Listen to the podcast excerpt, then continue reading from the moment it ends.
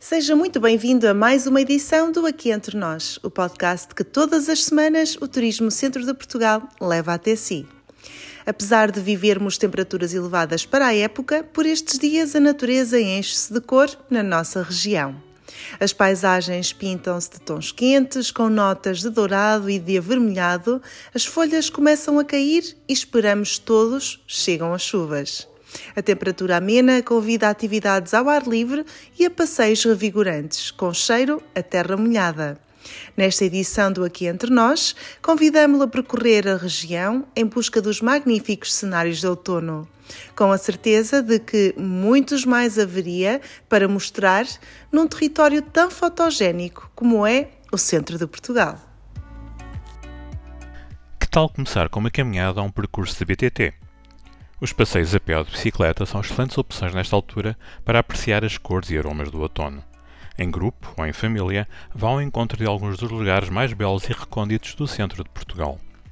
Descubra a fauna e a flora presentes nas paisagens serranas, com muros de pedras soltas e cascatas de águas puras e cristalinas. Ou siga os cursos dos rios e dos ribeiros, acompanhando o relaxante som da água a correr junto à costa, deixe-se inebriar pelo cheiro a maresia ou maravilhar pelas cores da natureza enquanto caminha ou pedala. Outra possibilidade de conhecer o território é através dos passadiços do centro de Portugal. Todos merecem a sua visita, e os que aqui sugerimos são apenas alguns exemplos, entre muitos outros. Em pleno coração da Beira Baixa, encontramos o Geoparque Naturtejo, que tem das maiores redes de percursos pedestres da região. É aqui, no Conselho de Oleiros, partimos em busca dos passadiços do Oravalho e da cascata Fraga de Água Alta. Os passadiços do Oravalho estão inseridos na georrota do Oravalho e sugerem vários percursos à descoberta de um território com paisagens de uma beleza inigualável. São apenas 2 km na sua versão mais curta e envolvem a cascata da Fraga de Água de Alta e do Cabeço do Mosqueiro. Os passadiços da Ria de Aveiro fazem parte de um projeto mais vasto, a Via Ecológica Ciclável, numa paisagem lagunar, poderá aproveitar para fazer exercício físico e observar a fauna e a flora. O troço de Aveiro inicia-se no final do canal de São Roque e percorre uma extensão de 7,25 km.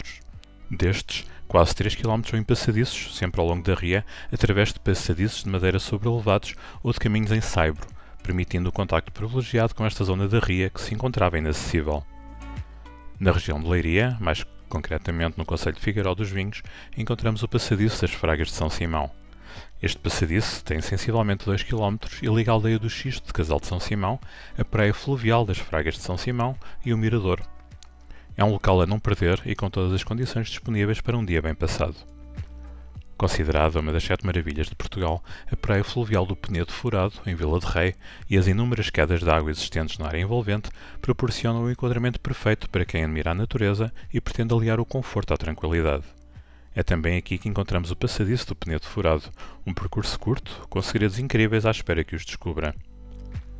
Localizado numa zona sensível de arribas e sistemas lunares, em pleno oeste, os passadiços da Foz do Arelho foram pensados para proteger a biodiversidade singular e riquíssima deste local.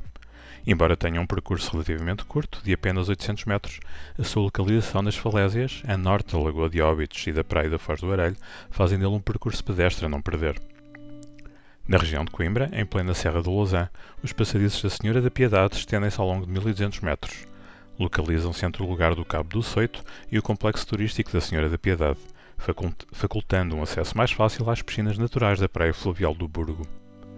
Em Vozela, na região de Viseu Dom Lafões, os passadiços da Reserva Botânica do Cambarinho albergam um percurso pedestre de 1500 metros, num passeio repleto de luendros, que é uma espécie rara de flor, borboletas, abelhas, pássaros e águas a correr, num passeio de encantar. Na Serra da Estrela, Conselho de Manteigas, a cascata do Poço do Inferno é um dos melhores locais para apreciar o outono. A estrada que conduz a esta cascata leva-nos serra acima num crescendo de cor, onde o verde das árvores vai dando lugar a um sem fim de dourados e vermelhos. Não deixe de visitar um recanto deslumbrante da Serra da Estrela, o que vão dar metade, com cenários que parecem pintados por um artista. Fica perto da nascente do Rio Zézer, que corre por um vale rodeado de grandes montanhas, refletindo no seu espelho de água as tonalidades envolventes. E já conhece os passadiços de Mondego? Consistem num percurso de quase 12 km ao longo do rio Mondego pelo meio da natureza. O percurso passa por Videmonte, Trinta, Vila Soeiro e termina na barragem do Caldeirão, na Guarda. Com várias cascatas e pontes, é um lugar mágico que o irá surpreender.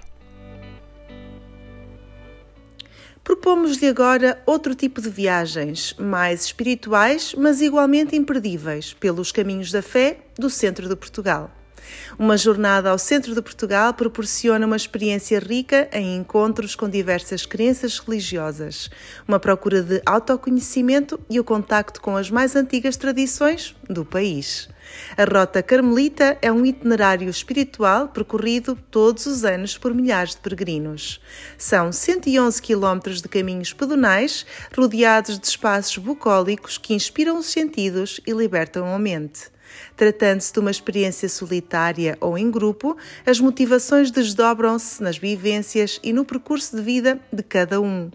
O percurso começa no Carmelo de Santa Teresa, em Coimbra, junto ao Memorial da Irmã Lúcia, e termina no Santuário de Fátima. A chegada ao santuário traduz-se num sentimento coletivo de pura emoção que permanece para sempre na memória de quem já vivenciou esta experiência. Outros caminhos da fé são aqueles que levam os peregrinos a Santiago de Compostela, passando pelo centro de Portugal. Os caminhos de Santiago no centro de Portugal integram quatro itinerários principais que são parte integrante da espinha dorsal das rotas jacobeias portuguesas. São eles o caminho central, o caminho nascente, o caminho português do interior e o caminho de Torres. Para além disso, existem outros itinerários que estão em diferentes estádios de desenvolvimento e de infraestruturação. São os casos do Caminho Marítimo de Santiago, do Caminho do Oeste ou da Via da Estrela. Em todos estes caminhos, as igrejas de Santiago são importantes marcos de evidência da passagem de peregrinos e do acolhimento que aí recebiam. No centro de Portugal, respira-se história e cultura. Estamos no local ideal para explorar não um, nem dois ou três, mas quatro fabulosos lugares património da humanidade, classificados pela Unesco e unidos pela história. Falamos da Universidade de Coimbra, Alta e Sofia, do Convento de Cristo em Tomar, do Mosteiro de Alcobaça e do Mosteiro da Batalha. Também as aldeias históricas, edificadas em torno de castelos e fortificações medievais, marcam a história e a cultura das nossas gentes e dos nossos povos. As tradições que ainda mantêm encantam os visitantes. Não perca tempo e ponha-se a caminho. Outra forma muito interessante de conhecer a região nesta altura é de automóvel. O site do Turismo do Centro, em turismodocentro.pt, tem disponíveis oito guias em formato road trip, um por cada sub-região do centro de Portugal.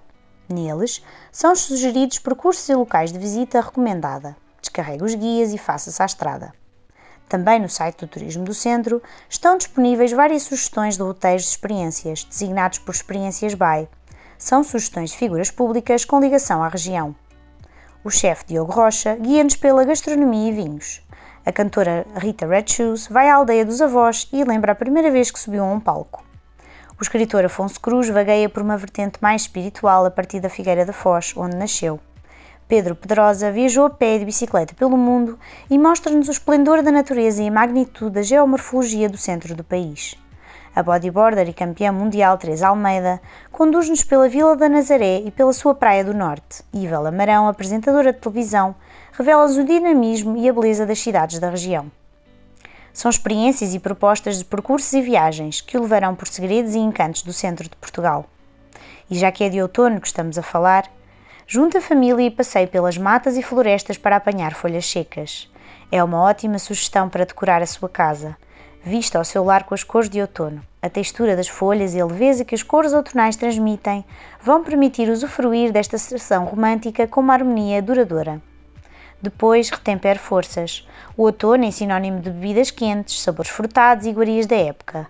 Delicie-se com queijo DOP de leite de ovelha, os enchidos, o azeite, o mel, as aguardentes e os vinhos e, pois claro, os frutos secos, que encontrará nos vários certames dedicados a estes produtos de excelência.